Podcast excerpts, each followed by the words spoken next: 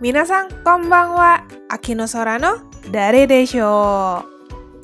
Konya wa, ensang no goi o hitotsu kotaemashou.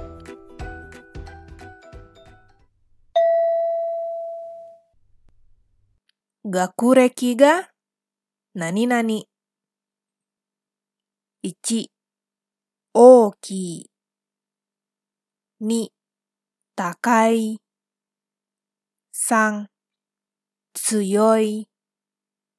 4、広い。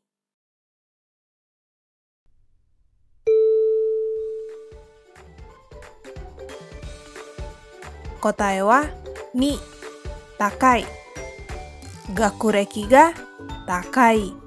Artinya berpendidikan tinggi. Untuk kosakata lainnya teman-teman pasti udah tahu ya.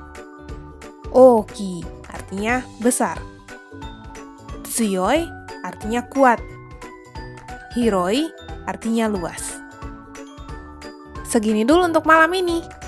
Mata nih.